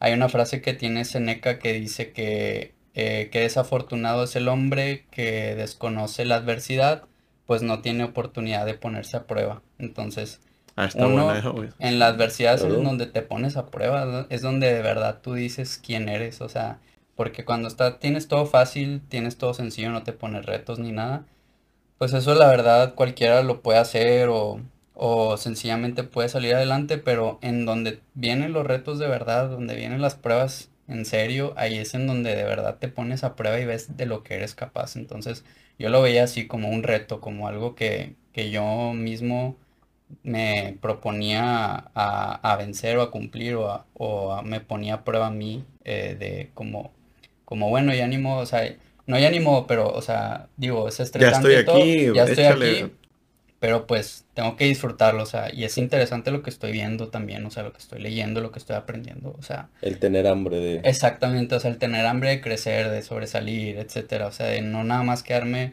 ahí de que, ah, pues pasé ya, o sea, no, o sea, pasar y pasar bien y sobresalir y, y tratar de ser el mejor, o sea, que yo sé que pues no, no siempre es así, pero la intención es tener la actitud de, hacerlo y eso es lo que a final de cuentas te mantiene hacia flote y competir contigo mismo, no con nadie más, o sea, competir contigo de que, de que ah, en este parcial me fue así, bueno, en este voy a sacar más, que luego en este saqué esto y luego en el siguiente voy a sacar más, no, no porque él sacó más que yo, sino porque yo en este examen me fue mal o en este o con este paciente hice las cosas así, después esto lo voy a corregir, etcétera. Yo creo que eso es lo que me mantuvo más motivado. El saber que puedes más. Ajá, exactamente. Es, y como, y llegamos a la misma conclusión de es la, la misma automotivación, güey. Lo que, ajá, exactamente. Te tienes que, automotivar, o sea, porque va a haber, como te comento, o sea, va a haber veces que pues ni la familia ni amigos van a estar ahí que dices, oye, ¿de dónde me agarro? Pues de ti, carnal, o sea, tú tienes que agarrarte de ti porque si no, no lo va a hacer nadie más, güey. Entonces, pero sí, o sea, es automotivación, o sea. ¿Tú nunca te quisiste salir, güey? Ah, claro. Sí. Bastante. Sí. No, no muchas, pero sí. Era mucho estrés, mucho estrés. Yo la pasé mal en los primeros cinco semestres. Este era donde más, la, más batallé. Porque yo todavía quería seguir con el chip de, oye, yo quiero seguir saliendo cada fin de semana, quiero seguir haciendo mi vida. O sea, te das cuenta que pues eso no te lleva a ningún lado. O sea, claro que sí, está padrísimo socializar, salir todos los fines de semana, pero ¿qué ganas? No ganas absolutamente nada. Entonces... Te está quitando más de lo que te está dejando y te está irrumpiendo tu objetivo, tu meta, ¿no? Así es. Y el tema aquí fue, fue un parteaguas totalmente. Yo reprobé una materia en toda la carrera que fue microbiología. Eh, me recuerdo mucho la manera en que reprobé. Entonces, eh, sentí que se me fue todo para abajo. Y a mí lo que más me daba miedo era decirle a mis papás de que, oigan, reprobé. Reprobé una Híjole, yo cuando les dije a mis papás, papá, reprobé, mamá, reprobé, sentía que se me iba a venir el mundo encima y me dijeron, no te preocupes, la, la pasas a la siguiente. Y yo pensando un chorro de cosas impresionantes en la cabeza de, es que no vales madre y que no sé qué. Y prácticamente te apoyan y decir, no pasa nada, lo pasas a la siguiente. Híjole, eso también como que fue un... Sí, eso Impresionante. Hace la, hace la diferencia. eso. Te das cuenta que estás siendo excesivamente duro contigo mismo, Exacto. ¿no? Y la cosa aquí es también, cuando terminé eh, ese semestre, dije, oye, ya no voy a volver a reprobar más, porque si reprobo otra materia, me quitan la beca deportiva, ya, Y se acabó. adiós la universidad y ya no queda nada más. Entonces, aquí es donde le agradezco bastante a mis compañeros de medicina, donde no me juntaba tanto con ellos, me empecé a juntar mucho con ellos, y era irme a estudiar a esos departamentos, o sea, irse a estudiar prácticamente toda la noche, me acuerdo cuando estudiamos una vez para Pharma, creo que fueron como tres días seguidos, impresionante, este, y la verdad estuvo muy, muy padre esa experiencia, ahorita, ¿verdad? En ese momento la sufría Sí, sí, bastante. sí. Pero encontraste un refugio ahí. Exacto, y le doy las gracias a todos mis amigos también de medicina que también me ayudaron bastante porque sin ellos prácticamente no lo hubiera hecho. Entonces, Más por lo duro que estaba haciendo tú contigo mismo en Exacto, ese momento. sí. Porque alguna vez escuché en, en- en un podcast que decía, güey, era un chavo dando como un speech y se me hace muy extraño como yo soy muy bueno con todos los demás y siempre busco motivar a los demás cuando le están pasando mal. Pero cuando me toca como autocriticarme o autoevaluarme a mí mismo, soy la persona más dura conmigo y digo, qué estúpido, qué pendejo, cómo no lo vi así. O sea, ¿por qué somos tan duros con nosotros mismos cuando, cuando con los demás? eres muy buena persona. Eres muy buena claro. persona, ¿no? Entonces, güey, trátate Sí. como los, como tratarías a los demás. Y ¿qué hiciste tú? Eh, ¿Trataste de controlar o canalizar tus ideas de manera correcta? Te empezaste a juntar con esta raza y viste que encontraste Sí, como el, lugar refugio, correcto, el refugio, Totalmente, ¿no? porque si no, yo fácil sí les diría que no, no lo hubiera hecho prácticamente, porque al juntarte con tus amigos de la carrera es realmente saber que todos están en el mismo canal, todos están en el mismo barco, todos quieren pasar. Entonces, eso es lo primordial y todos quieren aprender. Entonces, ya generar el grupo de estudio, generar de que, oye, yo le decía a mis amigos, me acuerdo bastante, me daba bastante risa porque le decía de que ya, ya estudié y me decían, a ver, te voy a preguntar. Me preguntaban y yo, déjame estudiar cinco minutos más y luego me lo vuelves a sí, sí, preguntar. sí. Que eso pues prácticamente te da risa ahorita, pero en ese momento también te frustraba de que, madre, según yo ya me lo sabía y no te lo sabes. Ajá. Entonces, sí es muy difícil eso, pero eh, te automotiva y es otra parte también de decir, estoy aprendiendo de una manera que me gusta porque estoy aprendiendo con mis amigos. Entonces, eso también está muy padre. ¿Te ayudó a encontrar tu método de estudio? Claro. ¿Eso Sí. ¿Les ayudó? Sí, para complementar ese punto que, que toca Romeo, o sea, siento más que aparte de que te ayuda a encontrar tu método de estudio, de cierta forma un método para estudiar, también siento que va muy de la mano con la idea de que a final de cuentas te conviertes en la, en, en la gente que te rodea, o sea, si tú te rodeas de gente que estudia, gente inteligente, gente que quiere sobresalir, que, que piensa positivo, que piensa en soluciones en vez de problemas, eventualmente tú vas a ser una persona así. Entonces yo siento que eso te ayuda mucho en la carrera porque te rodeas mucho de ese entorno. O sea, casi la mayoría de la, de la gente sí es muy, muy estudiosa y como que a final de cuentas el rodearte de ese, con ese tipo de gente te ayuda a ti también como que tú mismo de, de que igual, o sea, no sé qué hace, qué, qué es lo que causa eso o qué, pero, o sea, tú mismo te pones a estudiar también, tú mismo te pones a, a como a imitarlos. No es por nada, pero mi círculo social de la, de la carrera, o sea, mis amigos más cercanos, como cuatro o cinco amigos míos así, son, eh, de esos cuatro o cinco son de los diez primeros lugares de generación, entonces...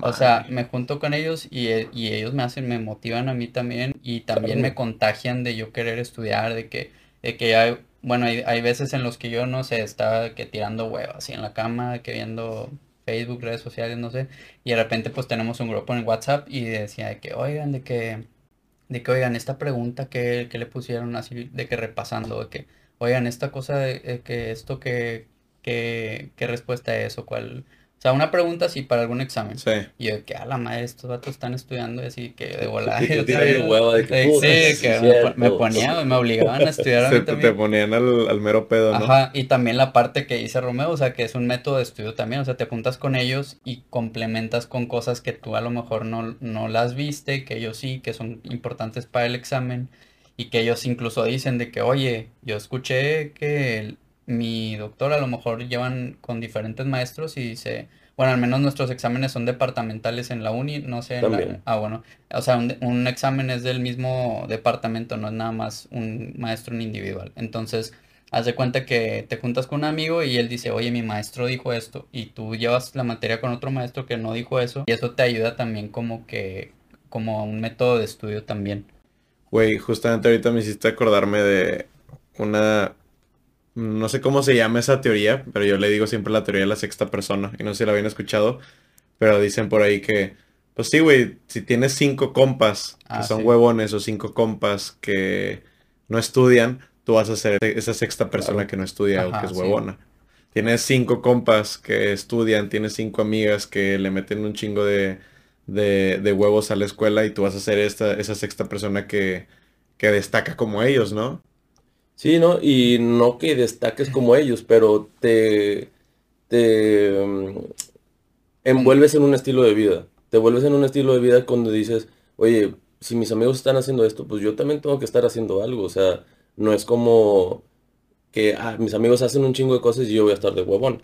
Entonces, esa es la cosa como que también este, te adaptas a los demás donde realmente pues está padre. O sea, me gusta mucho ese, ese sentido de que yo sí me sentía un poquito fuera del contexto de mis amigos de medicina y me tuve que acoplar porque no, No la ibas a armar. Exacto, no Y me ya te sentía. habías dado cuenta. Exacto. Y sí, o sea, a final de cuentas todo se remonta hasta los años de nuestros antepasados, que el ser humano es un ser gregario y es social y somos animales, a final de cuentas, como los lobos que todo el tiempo andan en manadas, o sea, un lobo que es desterrado de la manada y anda solo, se va a morir.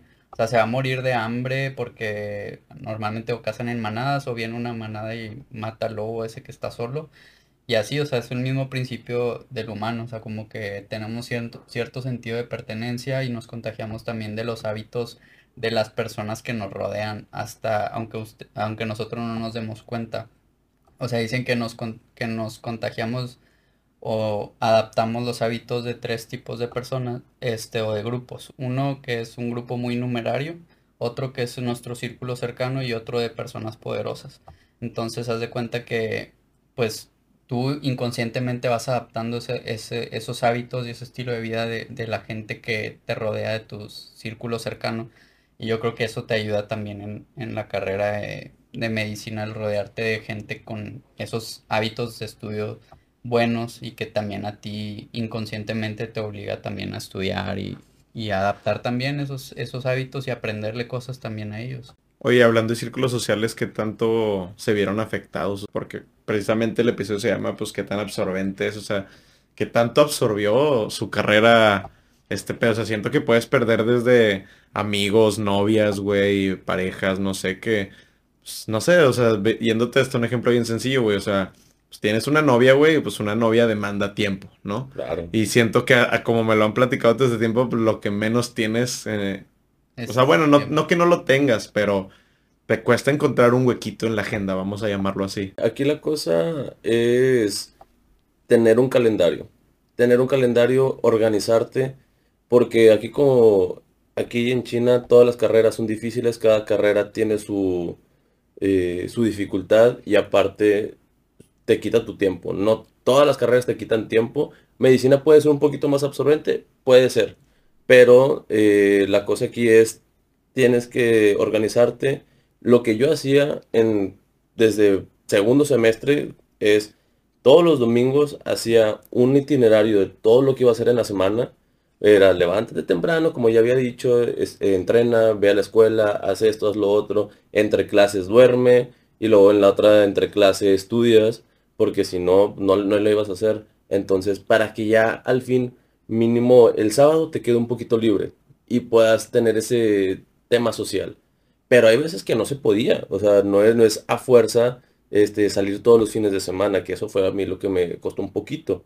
Este, no tenías que salir a fuerza todos los fines de semana y sí, sí me costó, sí, sí costó un poquito, pero de igual manera, como comento, con ayuda de familiares, con ayuda de amigos que ellos entendían totalmente cómo es la carrera de medicina, eso también me ayudó mucho en, me decían, no te preocupes, ajá, de que no te preocupes, Romeo, de que nos vemos el siguiente fin de semana.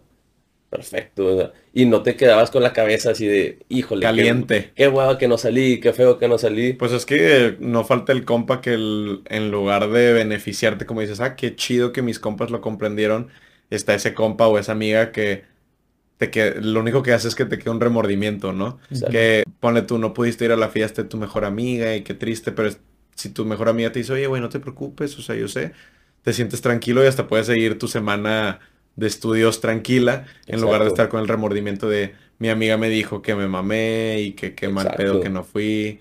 Y a, como me lo cuentas entonces, ¿tú siempre te sentiste apoyado o, si te, topaste con gente que...? No, eh, claro que te topas con todo tipo de gente. ¿Por qué? Porque este, hay gente que pues, quieren la atención totalmente para ellos y sabemos que pues, no se puede en ese momento. Este, tienes que tener tus tiempos, tienes que saber todo, entonces la cosa no es eh, darle todo el tiempo a alguien, sino es tener tu calendario y decir realmente, oye, pues tengo tiempo de este sábado, de esta hora, a esta hora, pues ni modo, o sea, y así va a ser durante la carrera. Y así va a ser, yo creo que no toda la vida, pero un, un pero... Exacto. Buena parte, sí.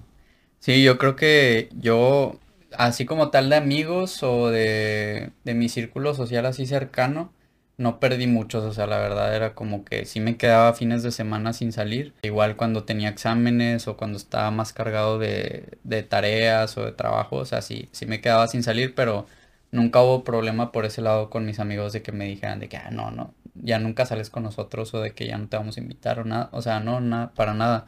O sea, mis amigos fueron los mismos desde que entré a la carrera hasta que salí, eh, exceptuando los que ya fui haciendo en el transcurso de la carrera de ahí mismo. Pero fuera de los de la carrera, o sea, los que ya tenía yo por fuera, pues, o sea, siguieron siendo los mismos. Y este, lo único en lo que sí tuve un poquito más de problema fue con el tema de la pareja. O sea, sí, sí llegaron a ver varias chavas con las que salí en la carrera que como que sí a veces demandaban más tiempo, que les dedicaran más tiempo y no entendían muchas veces de, de que lo que requería la carrera. O sea, por ejemplo, por darte un ejemplo, o sea, yo les decía, es que no, estoy estudiando. Me dicen que, ah, presentas mañana, que yo que no, presento que en dos semanas. y me dicen de que, ¿cómo? Pero pues, ¿cómo que en dos semanas? O sea, pues todavía falta un chorro de que vamos a salir, o sea, que tiene, y que... Y yo no, o sea, es que presento en dos semanas y son un chorro de temas y si no empiezo ahorita, pues no voy a acabar y así. Entonces también eso sí, sí influía mucho, o sea, como que sentían que no les daba la atención que, querían o que necesitaban o no sé, habían unas así un poco más comprensivas que otras, pero la mayoría sí eran, eran así como que, como que, ¿qué pedo? O sea, ¿por qué te, te hablo y no me contestas? ¿O porque te digo que salgamos tal día y no puedes?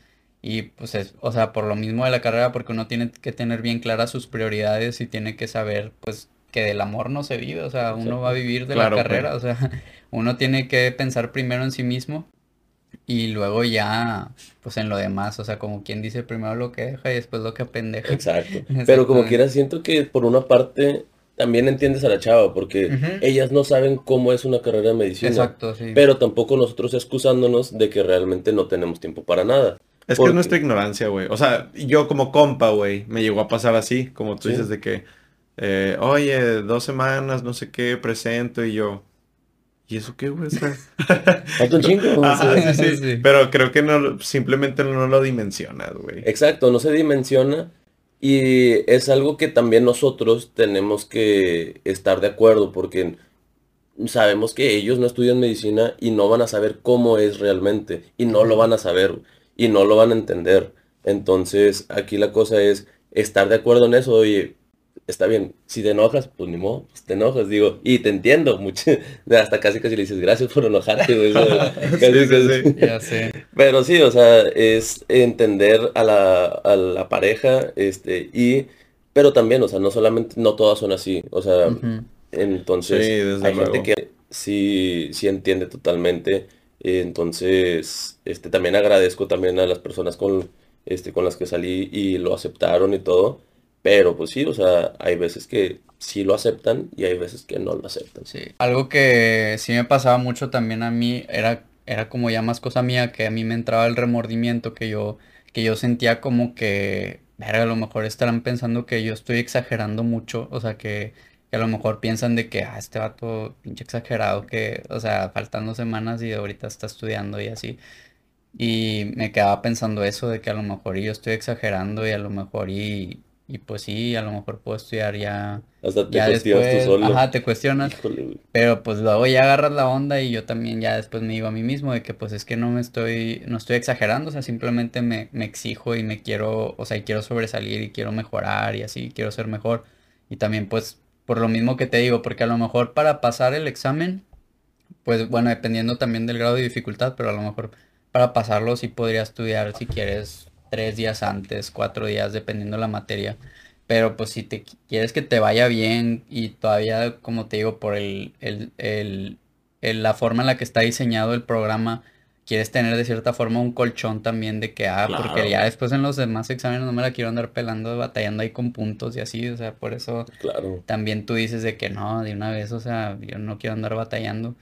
Y también porque, bueno, es un tema que a lo mejor tocaremos ya más, más adelante, pero también en, la, en, medicina en particular, o sea, tu promedio de la carrera es algo que sí toma importancia ya después a la hora de que tú aplicas a, programas de especialidad y todo ese tipo de cosas y también por eso tú, o sea, bueno, como estudiante también le, le das mucha importancia a eso. Estaba leyendo, güey, eh, un poquito del tema, te digo, eh, ahora que estoy investigando, y encontré que también pasa mucho que la gente se frustra o se abruma mucho con, el tema de la especialidad, ¿no? O sea, mi pregunta aquí para ustedes es como, güey, ¿cuándo consideran que es un buen momento para empezar a, vamos a llamarlo, contaminar tu cabeza con, esta, con este estrés, ¿no? Porque pues yo, desde mi inexpertise, te digo, güey, yo creo que de nada me sirve abrumarme por la especialidad en segundo semestre, tal vez, ¿no? De que, güey, bájala tu pedo, no te abrumes tantito, lo, ya habrá momento para pensar en eso, pero cuando ustedes consideran que es como que el momento, no vamos a decirle el correcto, pero un buen momento para empezar a pensar en la especialidad. Claro, mira, aquí, como les comentaba antes, que yo en el servicio social yo le hacía las entrevistas a los alumnos de primer ingreso. Ah, sí. Antes de entrar a la carrera, pues tenían como un medio filtro para, este, conmigo para revisar eh, preguntas, dudas que tuvieran sobre acerca de la carrera. Y yo les hacía una pregunta, ¿en dónde te ves? ¿Cómo te ves dentro de 10 años? ¿En qué especialidad te gusta? Y claro que a veces dicen, no, quiero ser cirujano cardiotorácico premium, todo, o sea, obviamente. Y, es, y está excelente, no estoy diciendo que está mal. Todos tenemos nuestros sueños y claro que lo puedes hacer realidad. Pero entrando a la carrera, y ya ahora sí rotando en lo que son las especialidades, en, rotando en clínicas, ahí es donde realmente te das cuenta qué es lo que te gusta y qué es lo, que no, te está gustando. Puede que no te guste cirugía al principio cuando tú dices, oye, es que yo quiero algo, no sé, tipo derma en, en primer semestre. Rotas por cirugía, ah, es que me encantó cirugía y sí me veo haciendo esto toda mi vida. Entonces, siento que cuando ya estás en la práctica, ahí es cuando realmente dices, me gusta esto. Y puedes que o puede que sigas con el mismo sueño que tuviste desde el primer semestre. No estoy diciendo que no se pueda, pero te dan más bases cuando ya estás dentro del ámbito hospitalario. Ahí es donde dices, híjole, ahí puedo ser ya. Sí, yo, yo concuerdo, o sea, yo creo que es difícil saber qué especialidad quieres cuando estás llevando las ciencias básicas, este, porque así se divide la carrera de medicina, o sea, es una, digámoslo así, primera mitad que llevas ciencias básicas, que es pues anatomía, eh, eh, embriología, farmacología, bioquímica, este, fisiología, todo eso. Y luego ya llevas las materias clínicas, que es ginecología y obstetricia, cirugía, medicina interna, etc. Entonces, hasta las eh, materias clínicas, cuando ya empiezas a rotar en los hospitales, empiezas a ver pacientes y empiezas a rotar por las por, las diferentes eh, especialidades o departamentos, te das cuenta qué es lo que te gusta en realidad. O sea, obviamente, eh, como dice Romeo, ya, ya tienes una idea. E incluso hay muchos que, como es mi caso, o sea, yo desde que, yo desde que entré me gustaba cardiología. Y siempre tuve otras opciones. Pero después dije que no, voy a llevar anatomía y si cuando vea cardio en anato, que si me gusta, pues bueno, este, pues lo voy a seguir por ahí. Luego, cuando llevé fisio dije, bueno, si me gusta cardio en fisio, de que pues, ok, lo voy a seguir por ahí. Hasta que ya llevé la materia de cardio, ya me di, confirmé así a mí mismo que dije, no, a mí, a mí sí me gusta cardio, o sea, me apasiona cardio. Entonces, pues yo me fui, dan, me fui como reafirmando a mí mismo de que, bueno, aquí voy a ver si me gusta y luego ya, ya en la clínica ahí fue donde ya confirmé de que, ah, bueno, si me gusta o no. Y, yo creo que es ahí hasta donde ya tú dices, como que defines, no en todos los casos, pero en la mayoría, si dices de que, ah, me gusta esto. Porque hay muchos que ya terminan y se gradúan y todavía no saben tampoco, o sea que también están entre dos o entre tres y luego cambian. Y e incluso algunos se dan cuenta hasta el servicio social, ya que están viendo pacientes también, de que dicen, ah, no, yo como en mi servicio estuve en pediatría, me gustó mucho pediatría, entonces ahora quiero ser pediatra. Y así pasa también. Entonces, yo creo que, que pues es muy variable, pero diciéndolo así resumido, te das cuenta, yo creo que en las materias clínicas, ya cuando rotas como tal en esa materia. Sí, de igual manera, porque bueno, tú, como yo hice también fútbol toda la prepa de carrera por el, este, en el representativo, pues yo siempre estuve en el ámbito deportivo y no me veo haciendo otra cosa más que dentro del ámbito deportivo. Me gusta mucho la medicina, el deporte vámonos con medicina del deporte. vamos a pegarlo, vamos a juntarlo. Entonces, pues el tema es hacer medicina del deporte y pues la, tirada es ya irme a Barcelona el siguiente año. Ah, qué chido, güey, la neta está, o sea, está chido porque lo que me, o sea, su respuesta en peras y manzanas viene siendo, espérate un poquito y déjate, déjate llevar por ir viendo qué es lo que auténticamente te apasiona, ¿no? Así es. Tú dices, a mí me apasiona cardio. ¿Por qué? Porque ya pasé por esto, esto y esto y ya me di cuenta que esto es lo que me gusta. A mí me gusta el deporte, ya me di cuenta que esto y esto es lo que me apasiona, entonces te vas dejando llevar como que por las pasiones que o las sensaciones que vas teniendo a lo largo de la carrera, ¿no? Claro. Sí. Y también hay como como grandes, digámoslo así, ramas. O sea, hay, hay algunas especialidades que son menos clínicas que otras, por ejemplo, radiología, por ejemplo, eh, anatomía patológica, que son los patólogos o sea, ellos no ven pacientes, ellos ven o puros estudios de imagen en el caso de los radiólogos o puros tejidos o cortes histológicos en el caso de los patólogos. Entonces, pues a lo mejor también ahí la decisión tiene que ver en qué, qué tipo de estilo de vida quieres llevar tú, porque, pues, por ejemplo, ellos eh, llevan un estilo de vida relativamente también tranquilo y pues tienen un horario hasta cierto punto pues muy bien establecido. Eh, y pues también está al lado de las especialidades quirúrgicas, que es todo cirugía, traumatología, neurocirugía, oftalmología, otorrinolaringología. Todas esas son, son quirúrgicas. Y a lo mejor hay gente que le gusta hacer más cosas con las manos. Y también, o sea, muchas de esas también, o sea, dependes más del horario de, o tienes, tienes menos libertad de tu poder administrar tu horario en tu día a día y tienes que tomar en cuenta al final eh, todo eso, o sea, también esas partes de que de mi horario, que, qué tipo de estilo de vida quiero llevar yo después, quiero ver pacientes o no, o, todo eso también entra ahí en el juego de qué especialidad escoger. Bueno, ya para cerrar un poquito el episodio, me interesaría, he escuchado tantos comentarios de a lo largo de mi vida de personas que entran a la carrera y les cuesta y oye, me salí, oye, es que esto y como que no se encuentran. Si hubiera una persona del otro lado de la moneda, como bien saben, el podcast es para esto, güey, para ayudar a los demás, para echarle la mano a alguien que está pasándola mal, a alguien que le está costando alguna situación eh, adversa, complicada. Tú, Romeo, si pudieras platicar con el Romeo de hace 5 o 6 años, tú también, Oscar, o sea, ¿qué les dices, güey? ¿Qué le dirías a alguien que le está costando? A alguien que, oye, güey, sabes que ya me quiero salir alguien que ya tomó la decisión casi casi, ya me quiero salir, ¿qué, le dirían ustedes que ya pasaron por todo ese camino y siguen ahí y los noto igual de apasionados y eso está muy cabrón y está muy chido? Pues yo creo que yo le diría que Pues primero que, que es completamente válido, o sea, cambiar de opinión, o sea, también es válido querer cambiar de ruta, o sea, si no es lo que tú, lo que tú quieres o lo que a ti te gusta, eh, puedes cambiar y a lo mejor no estás en el camino correcto y a lo mejor cambias a otra carrera y terminas siendo muy bueno en la otra carrera, o sea, nunca sabes. Pero si tú estás convencido de que en realidad eso es lo que a ti te gusta, lo que a ti te apasiona, pero han habido obstáculos en el camino, pues yo sí te diría que obstáculos siempre van a haber y al menos cuando estás persiguiendo el éxito siempre siempre van a haber sacrificios que tienes que hacer y, y pues no no va a ser fácil llegar ahí, o sea, eh, como hay una frase que dice que ningún mar en calma hizo experto a un marinero. Entonces, o sea, tú, tú tienes que afrontar esas dificultades, tienes que saber salir adelante, tienes que caer y levantarte, porque obstáculos en el camino siempre van a haber. O sea, mientras lo que tú estés persiguiendo valga la pena, siempre va a haber dificultades en el camino.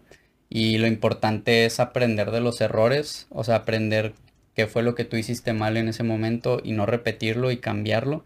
Porque el, eh, como te decía antes de que empezáramos el podcast, el error es el, mejor maestro que puedes tener, o sea, es el mejor aprendizaje que te puede dejar. O sea, cuando tú mismo lo vives en carne propia de que hice esto, esto mal y no me funcionó por esto, o sea, yo sé que por ahí no es. Entonces, yo le puedo decir que que no se desanime por un, tropiezo, que la clave aquí en esta carrera es la persistencia y, esta es una carrera de, resistencia. O sea, cualquier, a cualquier médico que tú le preguntes, cualquier persona que ya va en los últimos semestres de la carrera te van a decir que esta es una carrera de persistencia y de, y de resistencia. O sea que tú lo que tienes que hacer o tu objetivo es resistir resistir resistir y eventualmente vas a llegar a la meta y, obviamente no va a ser el final, pero bueno, ya, ya terminaste un, capítulo largo de, esa larga carrera y le sigues y así, o sea, y mientras tú quieras seguir mejorando, van a haber más y más y más obstáculos y más metas. Entonces, pues esa es la clave, yo diría, como que resistir, o sea, como no, no, no claudicar tan fácil. Y pues bueno, por mi lado yo creo que primero sería sentarte contigo mismo y decir, ¿por qué no puedo? Saber las cosas que por qué no estás pudiendo con la carrera, que si es tema eh, de amigos, de familiares o simplemente de estudio. Como introspección. Exacto. Aquí tú tienes que realmente saber si puedes o no puedes combatir esos demonios que tú tienes. Si puedes, adelante, síguele con la carrera porque todo pasa, o sea, son etapas que realmente todo estudiante de medicina tiene. Eh, momentos tristes, momentos felices, momentos de estrés, momentos... Vas a tener momentos de todo, va a ser una montaña rusa de puras emociones. emociones, sí. Padrísimo.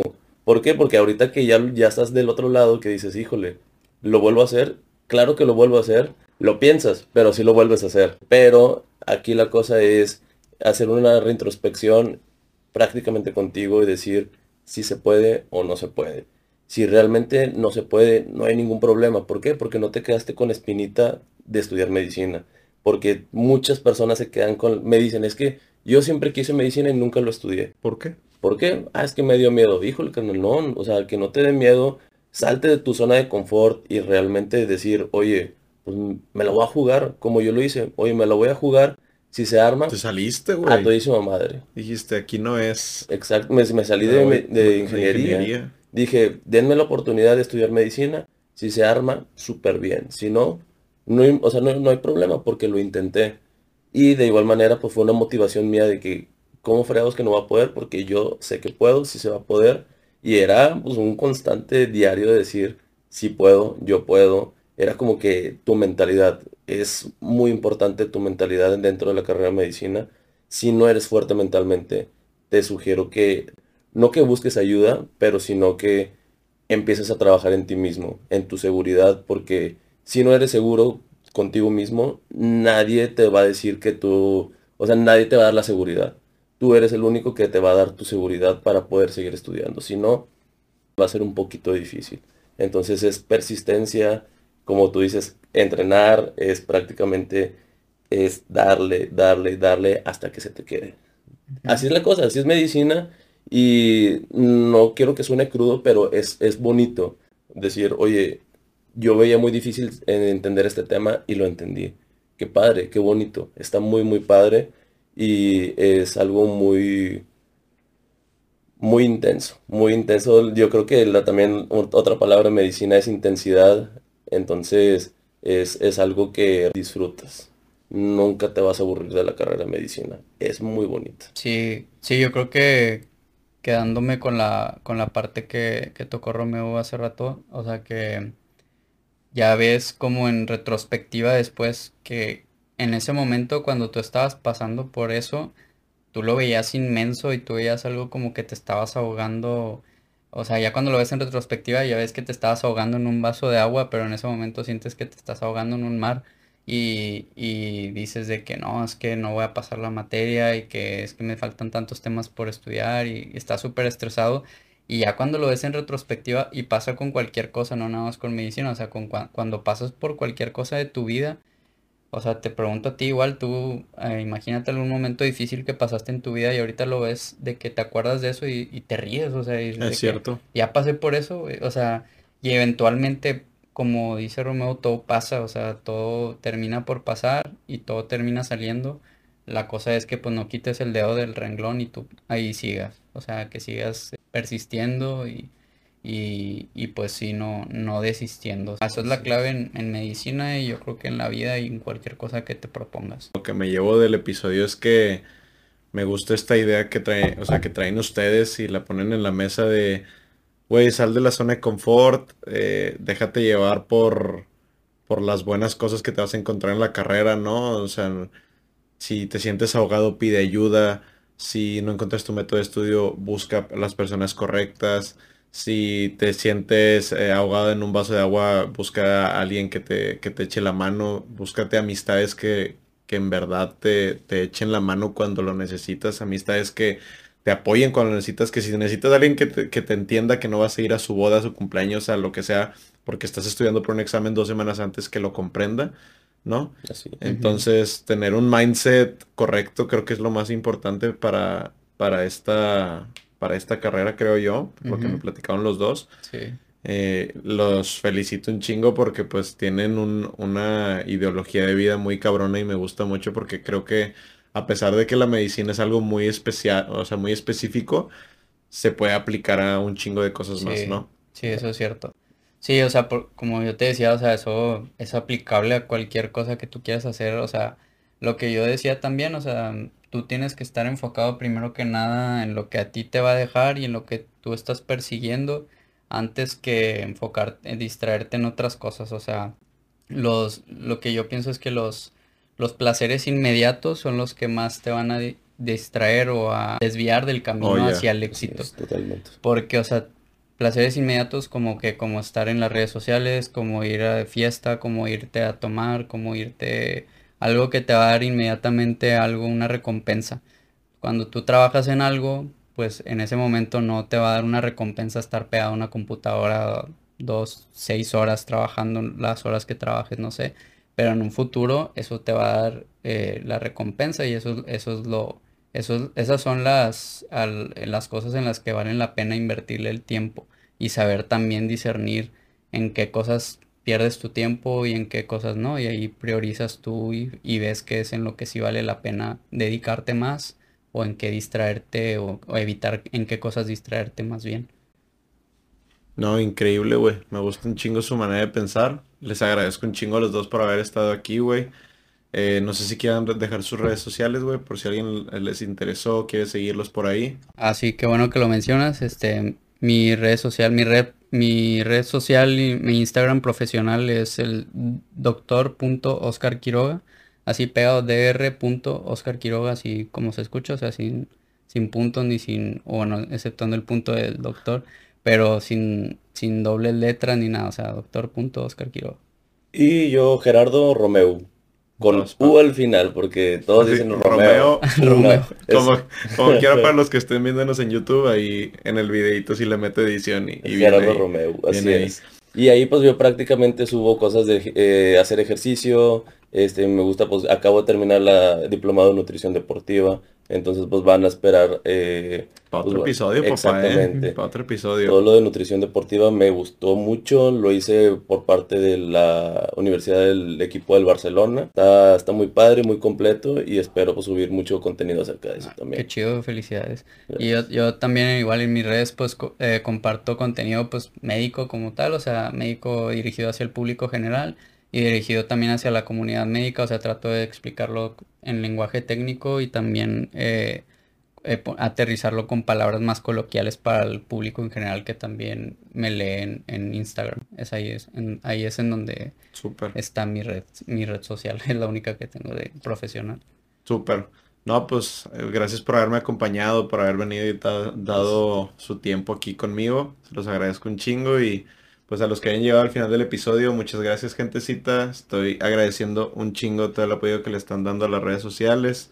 Si les gusta el contenido, un likecito, un follow, suscriban, suscríbanse a- al canal de YouTube, denle las cinco estrellitas en el Spotify, Las cinco, las las cinco todas y pues muchas gracias por haber estado otra vez ustedes. No, hombre, gracias a ti, amigo. Muchísimas Esperamos gracias. darnos aquí en otro episodio en algún momento. Ya está, Claro que nos sí. vemos. Cuídense Muchas mucho. Rosita. Nos Gracias por vemos, haber estado aquí.